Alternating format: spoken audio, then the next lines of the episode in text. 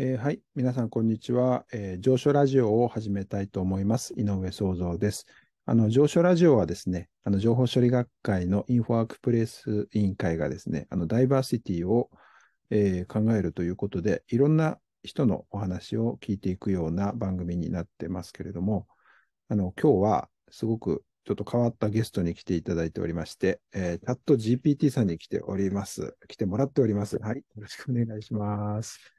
ということで、えー、チャット GPT さんっていうかですね、チャット GPT っていうのは、あの最近ちょっと話題になってるあのチャットといいますか、あの、おあの対話エンジンのあのモデルというかサービスというか、そんな感じのやつですね。で、あの、ちょっとですね、今画面共有でやってますけれども、上昇ラジオの方は、えー、音声でやってますので、えっと、これですね、あのテキストでやり取りするものなんですけれども、あの、ちょっと音声、えー、入力と音声読み上げっていうことをちょっとパソコン側でやりながら、えー、お話ししてみたいと思います。ちょっと最初にですね、入れます。はい。えー、チャット GPT さん、こんにちは。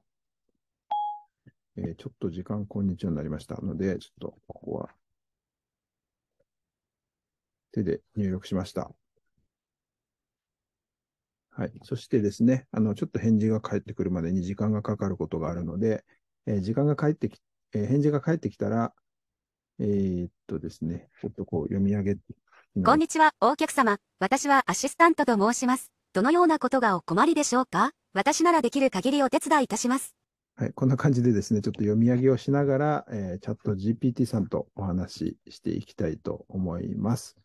はい。このあのチャット GPT はですね、あのまあ、オープン AI という会社がですね、アメリカの会社がですね、作ってる、えー、大規模、えー、対話エンジンモデルというかですね、そういうものです。ちょっと聞いてみましょうか。チャット GPT って何ですか？と聞いてみましょうか。手で打ちました。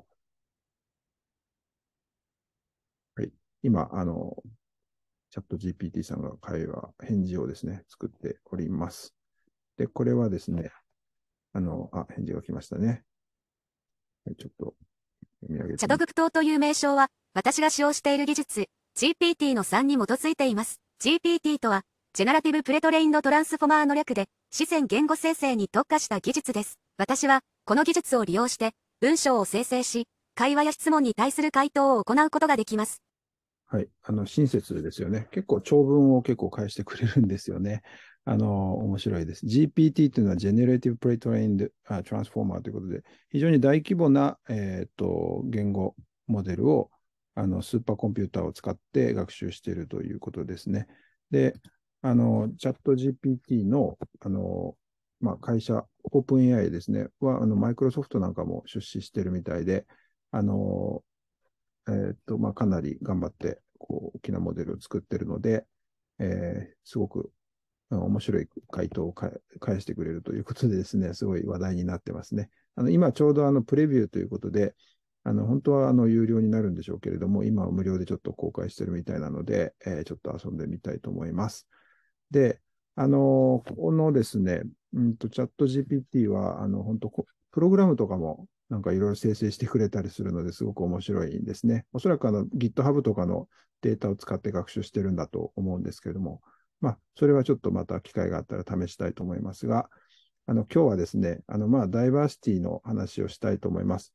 えっ、と、聞いてみましょうかね。えー、ダイバーシティについて教えてください。ダイバーにあたで、ダイバーシティと入れます。はい、今考え中ですかね。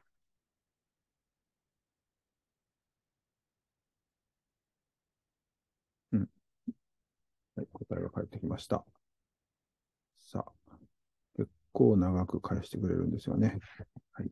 ダイバーシティとは、人種、性別、年齢、障害の有無、性的指向、宗教、文化など、様々な面から構成される多様性のことを指します。ダイバーシティは、社会や組織において、異なる背景や価値観を持つ人々が共存し、協力し合うことで生まれる、豊臣で豊かな発展を促進するものです。また、ダイバーシティを尊重し、受け入れることは、人権の尊重や平等の尊重にもつながります。はい、ありがとうございます。えっ、ー、と、抱負のことをですね、豊臣と呼んでしまいましたけれども、これはあの読み上げエンジンの方があまり賢くなかったということでですね、あのチャット GPT の関係ことではないですね。なんかこんな感じでですね、ちょっと、えー、っと、なんていうのかな、まあ、説明結構当たってそうなことをですね、あの書いてくれますよね。はい。だけど、まあ、時々間違ってるんで、あの、なんか間違ってるのもそれらしいことを書いてくれたりするんでですね、ちょっと怖いところがありますね。えー、あの、ちょっと間違ってる例をやってみましょうか。えー、っとですね。情報処理学会と情報学会、どちらが正しいですか？えー、っと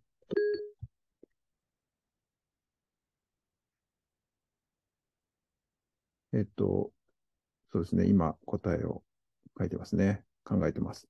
で、あの、これですね、実は情報処理学会の、あの、なんだろう、えー、っと、先生質問ですのコーナーでこんな感じの質問が昔、前あったんですよね。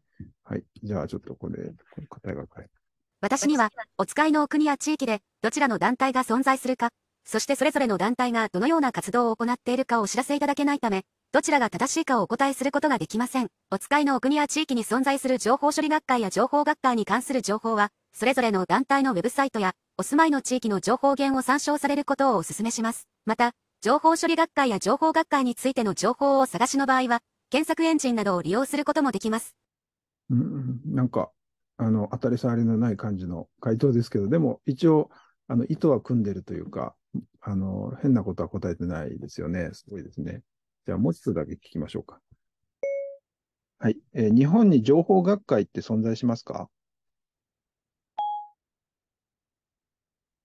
えっ、と、今考えてますね。さっき私が試したときはですね、なんか、えっ、と、情報学会は存在しますということで答えてくれましたけど、今、日本にということでちょっとつけてみました。はい。あ、なんか、同じようなことを。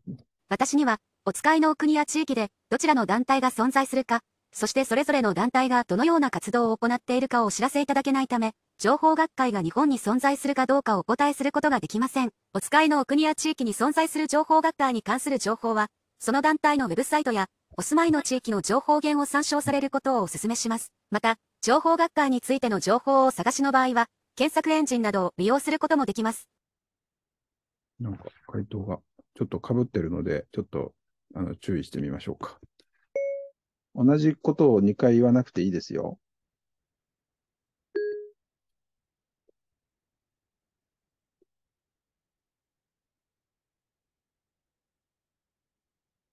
さあ、今なんて返ってくるでしょうか。結構このチャット GPT はですね、なんか誤りを認める機能というか、そういうのがですね、あの、つ、あの、つ、つ、つ、伝わ、えー、なんですかね、つ、えっ、ー、とつ、ついてるということで、はい、一回、あ、答えが返ってきました。ごめんなさい。もう一度お伺いします。お客様がお探しの情報がどのようなものであるか、そしてその情報をどのようにお探しになるかをお知らせいただければ、もう一度お伺いし、適切な回答をさせていただきます。もしお困りであれば、どのようなことでもお気軽にお尋ねください。私ならできる限りお手伝いいたします。はい、非常になんか丁寧なで、あの、謙虚な、あの、えー、対話エンジンですよね。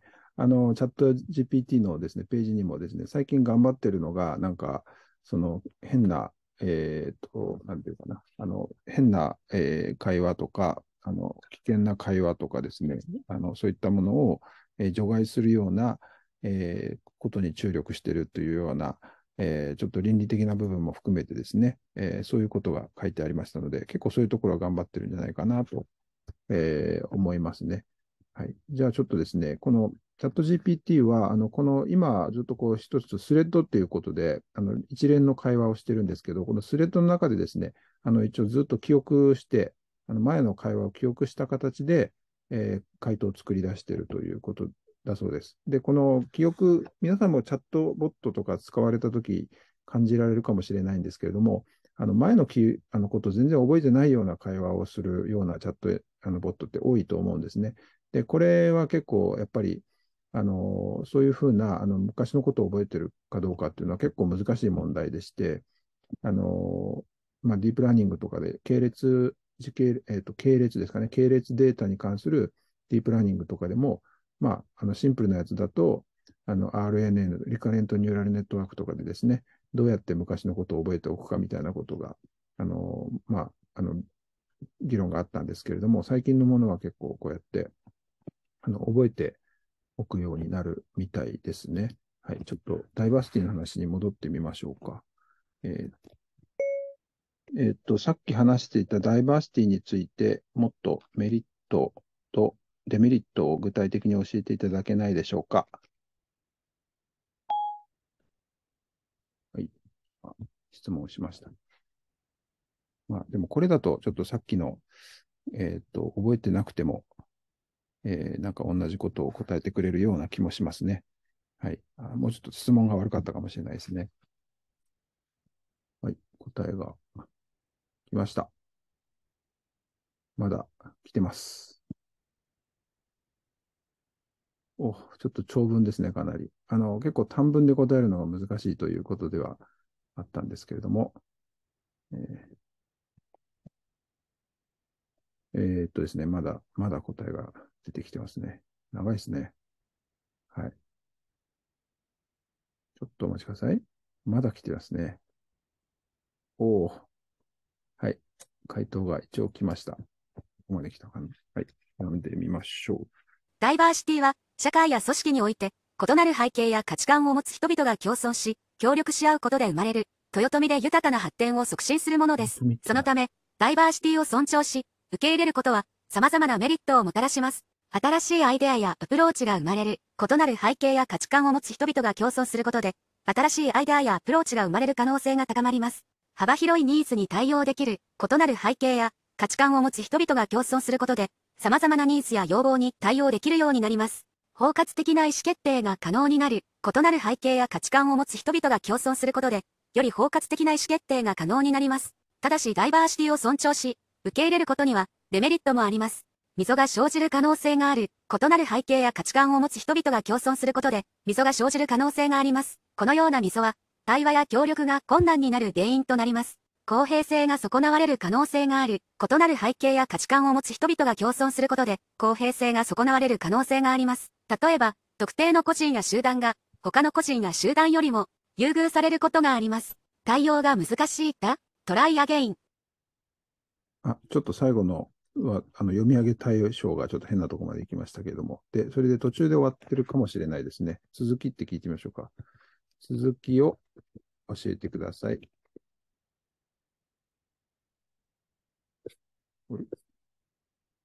はい、今、えっ、ー、と、続きを作ってるのかな答えを作ってくれて、考えてくれてます。ごめんなさい。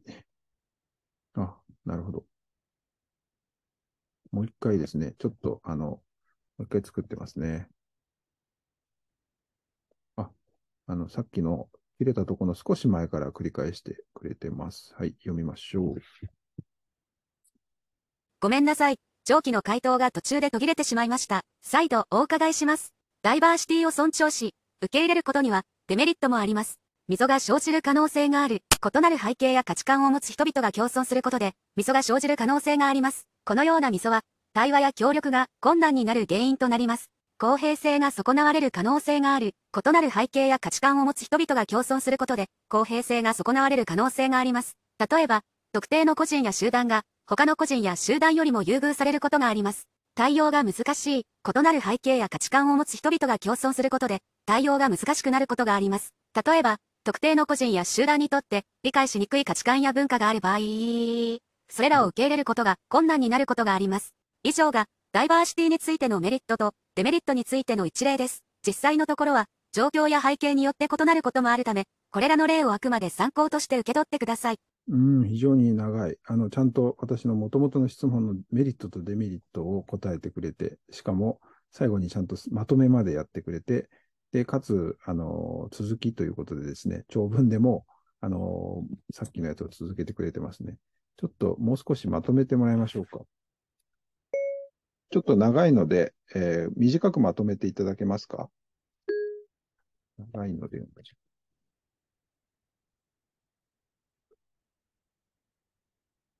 う。出ました。で、ちょっと日本語のこの変換エンジンとちょっとエンターキーの相性があんまり良くないんですけど、はい、答えが返ってきました。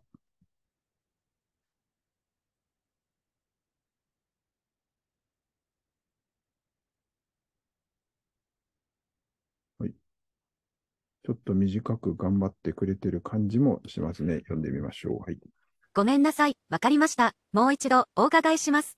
ダイバーシティとは、人種、性別、年齢、障害の有無、性的指向、宗教、文化など、様々な面から構成される多様性のことを指します。ダイバーシティは、社会や組織において、異なる背景や価値観を持つ人々が競争し、協力し合うことで生まれる、豊臣で豊かな発展を促進するものです。また、ダイバーシティを尊重し、受け入れることは、人権の尊重や平等の尊重にもつながります。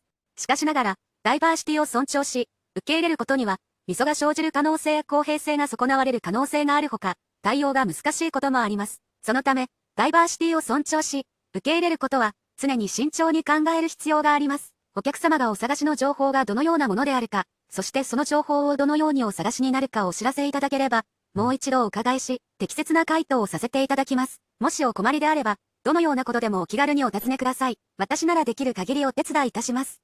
まあ短く、ちょっとは短くなったんですけれども、まだ長いですよね。もっと一言で答えてもらいましょうか。まだ長いので、一言で答えてください。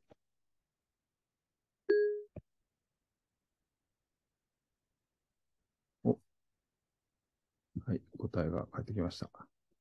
お、すごく短くなりましたね。はい。ダイバーシティとは、多様性を指す用語です。異なる背景や価値観を持つ人々が共存することで、豊臣で豊かな発展を促進します。ただし、溝が生じる可能性や公平性が損なわれる可能性があるため、慎重に考える必要があります。もうだいぶ短くなりましたね。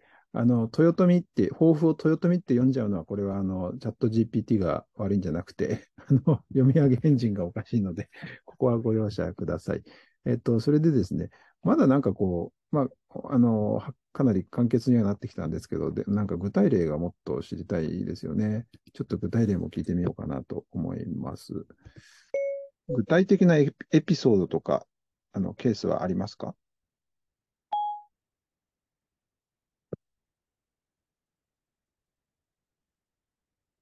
うん。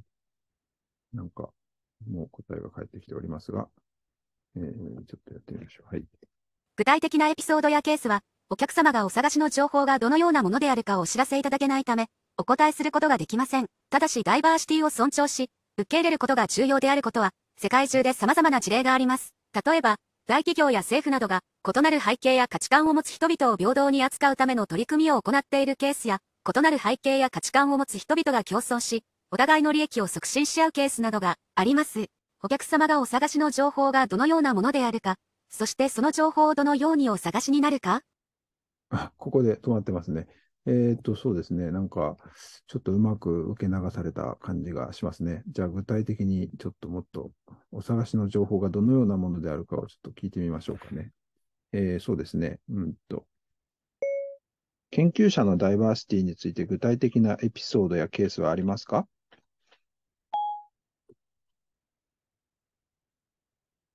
お、まだダメだと言ってるような感じがします。えーっと。ただ、結構ちゃんと意図を汲み取ってますね、これは。はい。えー具体的なエピソードやケースは、お客様がお探しの情報がどのようなものであるかをお知らせいただけないため、お答えすることができません。ただし、研究分野においても、ダイバーシティが重要であることは同様です。例えば、異なる背景や価値観を持つ研究者が競争し、協力し合うことで、より多くの新しいアイデアやアプローチが生まれる可能性があります。また、異なる背景や価値観を持つ研究者が競争することで、様々なニーズや要望に対応できるようになることもあります。お客様がお探しの情報がどのようなものであるか、そしてその情報をどのようにお探しになるかをお知らせいただければ、もう一度お伺いし、適切な回答をさせていただきます。もしお困りであれば、どのようなことでもお気軽にお尋ねください。私ならできる限りお手伝いいたします。なんか、すごく最後が丁寧ですね。何回も、あの、なんか、もう、できる限りお手伝いしますということを言ってくれますけど、本当頑張ってくれてありがとうございます。えっ、と、でもね、なんか、えー具体的なエピソードはやっぱり出してくれないですよね。あの、ここら辺がちょっと、なんか、もっと面白い話があると、のめり込むのにな、というふうには思いますね。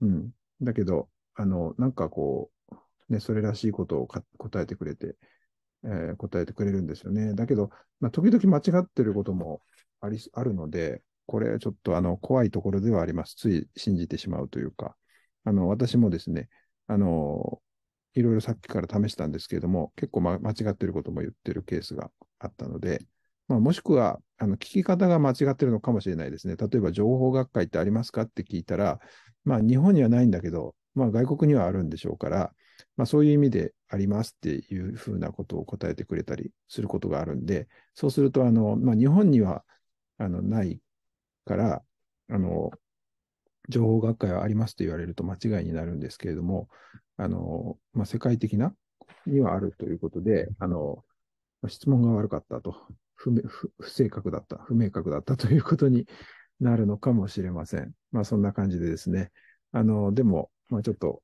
面白い会話ができたなと思います。あの、もう少しですね、あの、思い、何か質問が思いついたらですね、こういうこと聞きたいとかいうのがあったら、ちょっと教えていただければですね、あの、コメントいただければ、また、えー、試してみたいかなというふうに思います。はい。じゃあ、今日はそんな感じでいきます。あの、で、締めたいと思いますけれども、あの、今日はですね、あの、 ChatGPT さん、あの、大規模、えー、言語エンジン大、大規模対話モデルですかね、えー、チャット GPT さんにお越しいただきました。はい。あの、この情報、情処ラジオはですね、情報処理学会の、えー、 Info-WorkPlace 委員会がやっております。ダイバーシティを元にいろんな人のお話を聞こうということで、今日はちょっとチャットエンジンの方に来ていただきました。はい、井上創造でした。はい、それでは皆さんありがとうございました。